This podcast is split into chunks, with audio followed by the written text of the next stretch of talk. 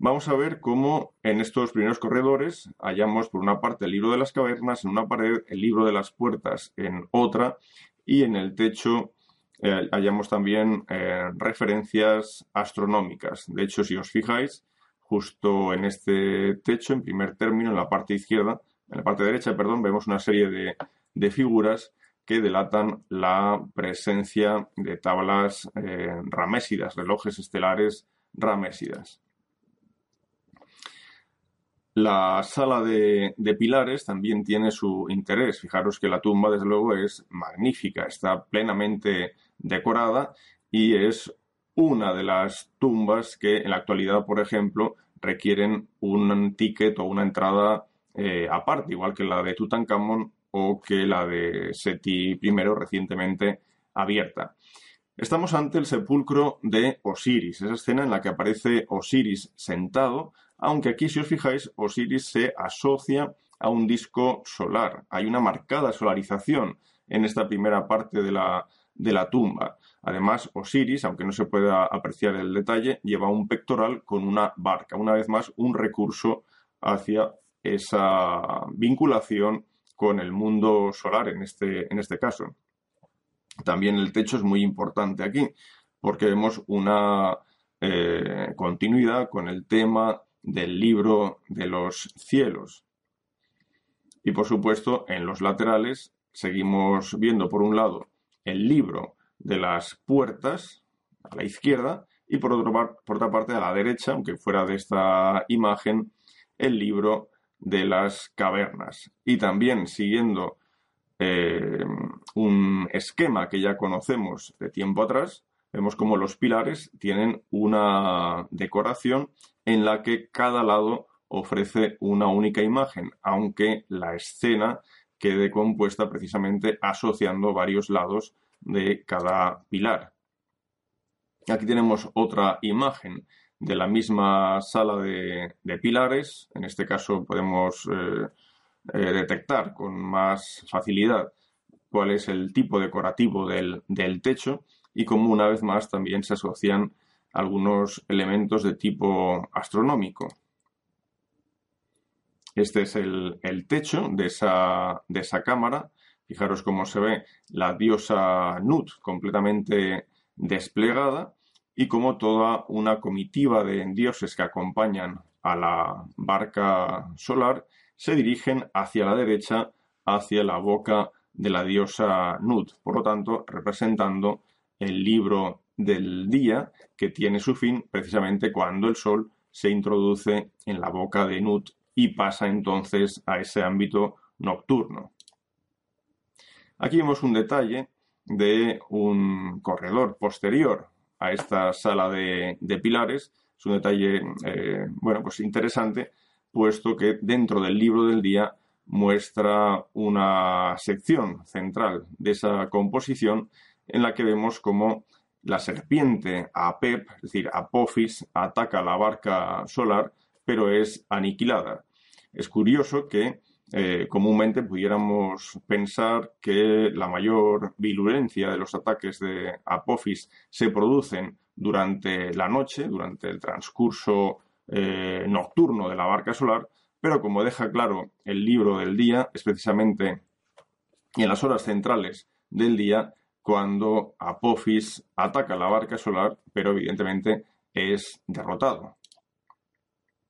Si nos seguimos introduciendo en la tumba, dejamos atrás la sala de, pilares, llegamos al corredor G, posteriormente el corredor H, que es el que tenemos en primer término. Fijaros los tipos decorativos que vemos en el, techo.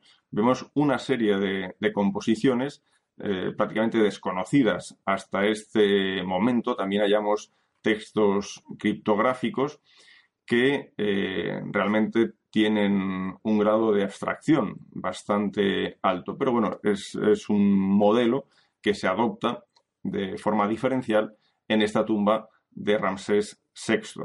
También fijaros en otro detalle. En las paredes ahora con claridad vemos escenas que se vinculan al libro del Imiduat. Y si seguimos avanzando, vamos a ir acercándonos a la antecámara de la tumba de Ramsés VI. Vamos a marcar la posición, estábamos hablando de la sala I. Y fijaros en un detalle muy interesante. Os pongo el, dibujo, puesto que en la fotografía no se ve. Eh, quedaría justo al final del corredor H, en lo que sería el dintel que separa ese corredor H de la sala I. Bueno, pues la imagen que os acabo de colocar eh, a la derecha, ese, esquema, es justo la decoración que nos quedaría en ese, en ese dintel y que no podemos ver desde esta perspectiva. Esta imagen tiene interés, puesto que debéis recordar que es justo en ese corredor donde encontramos la colisión entre KV9 y KV12. De modo que esta decoración en realidad ha sido interpretada como eh, una representación protectora precisamente para eh, aniquilar de algún modo o para purificar el problema que pudiera haber surgido por esa colisión con esta otra tumba. Y si nos adentramos un poquitín más en la antecámara, vamos a ver eh, otra serie de, detalles, y es la presencia del libro de los muertos. Fijaros cómo, desde nuestra perspectiva, en la pared de la derecha, hallamos textos vinculados al capítulo 125. Más adelante, fuera de la, de la imagen, más cerca de la cámara sepulcral, vamos a hallar eh, textos vinculados al capítulo 124 del libro de la salida al día o libro de los muertos. Y en la otra pared, en la pared izquierda, según la referencia de la tumba de la fotografía anterior, o mejor en la pared derecha, según vamos introduciéndonos hacia la cámara sepulcral, en esta antecámara, encontramos eh, una viñeta asociada al capítulo 126 del libro de los muertos. Es esa especie de estanque o lago de, fuego en la que vemos en cada esquina sentado un, babuino. En sí mismo los babuinos, recordad que son animales asociados al, sol. Y eh, un poco más hacia adelante encontraremos un himno dedicado a la diosa Maat, de hecho es la diosa que aparece justo delante de la figura de Ramsés VI, y fuera de, pantalla encontraríamos el capítulo 129 y 127 del libro de los muertos, ya justo antes de eh, finalizar con ese espacio de la sala y de la antecámara camino a la cámara sepulcral.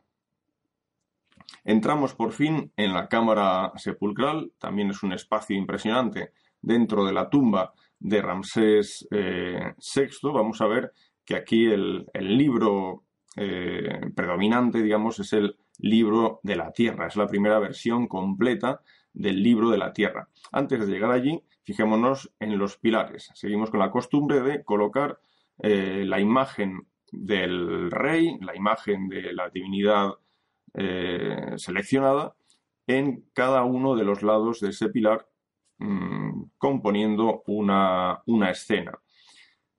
En el interior de la cámara sepulcral se han encontrado restos de al menos cuatro sarcófagos, incluidos pedazos que evidencian la presencia de un sarcófago de calcita. Aquí veis los restos de algunos de estos eh, sarcófagos.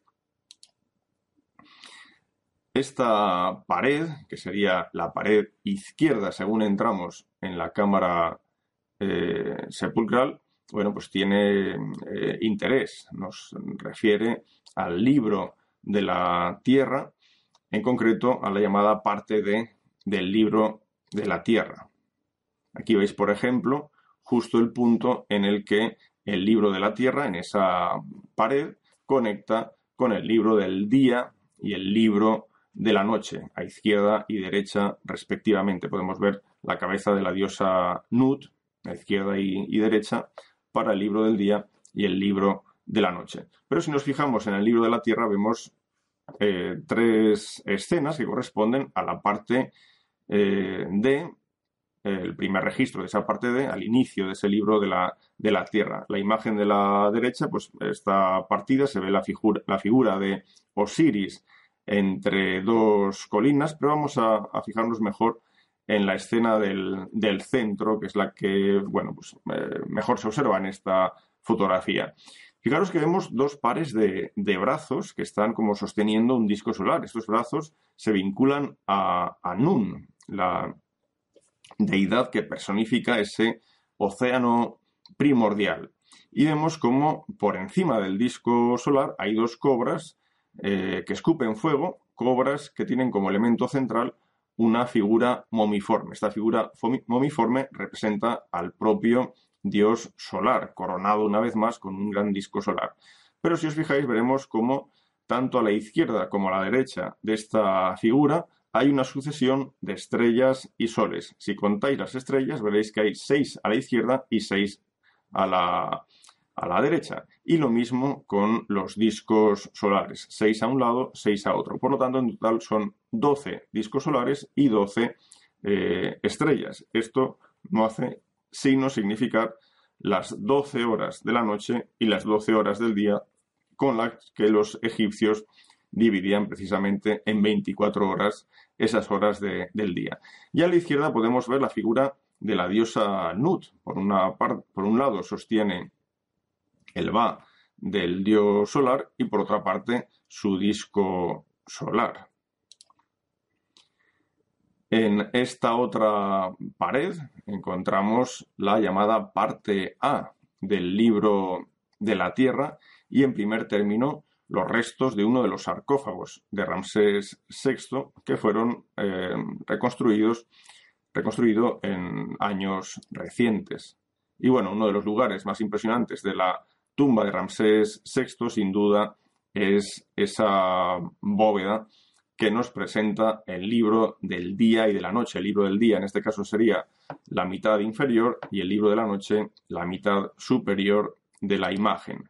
Vamos a ver algún detalle. Es una composición eh, ciertamente interesante donde prima la iconografía, pero donde también los textos ayudan a comprender un poco ese ritmo de la barca solar por el día y por la noche. Fijémonos, por ejemplo, en este detalle. Serviría para ver mejor cuál es la calidad de la pintura en esta parte del libro del día. Vemos como el sol está a punto de introducirse por la boca de, de Nut y cómo los detalles muestran que en realidad no estamos hablando de bueno, pues un detalle tan preciso como el que pudiéramos haber visto en tumbas eh, anteriores.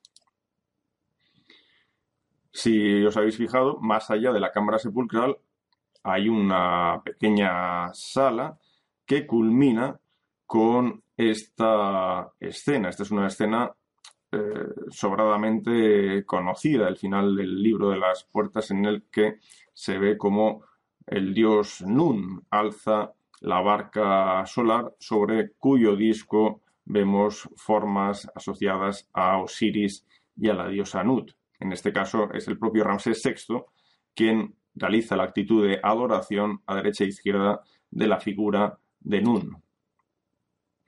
Durante las excavaciones en la KV9, aparte de los restos de esos sarcófagos que hemos mencionado, también se hallaron algunos usheptis y una moneda incluso de Maximiano, que como veis fue un emperador eh, romano de la época de Diocleciano, es decir, entre finales del siglo III y principios del siglo IV. Las momias, tanto de Ramsés V como la de Ramsés VI, no fueron halladas en KV9, sino en KV35. Esta en concreto es la momia de Ramsés V. Fijaros cómo en su cara podemos ver una serie de, granitos que han sido interpretados como una muestra de la viruela que padeció este monarca. Es un monarca que parece debió medir cerca de un metro setenta y dos. La momia se halla en muy buenas condiciones de conservación por un ostracón. Sabemos que fue enterrado en el año 2 de Ramsés VI, aunque evidentemente no sabemos dónde halló finalmente su, reposo. Es difícil pensar que este reposo se hallara en la tumba KV9, puesto que esa tumba seguía eh, sufriendo un proceso de ampliación durante los primeros años de reinado de Ramsés VI. Y esta es la momia de Ramsés VI. Como podéis ver, no se encuentra en absoluto en las mismas condiciones que la de Ramsés V. Quizás esto implica que efectivamente su eh, lugar de deposición es distinto al que tuvo Ramsés V, aunque finalmente tanto Ramsés V como Ramsés VI acabaron en KV35, en una pequeña cachette donde también se hallaron otras momias pertenecientes a monarcas de la dinastía XIX. Eh,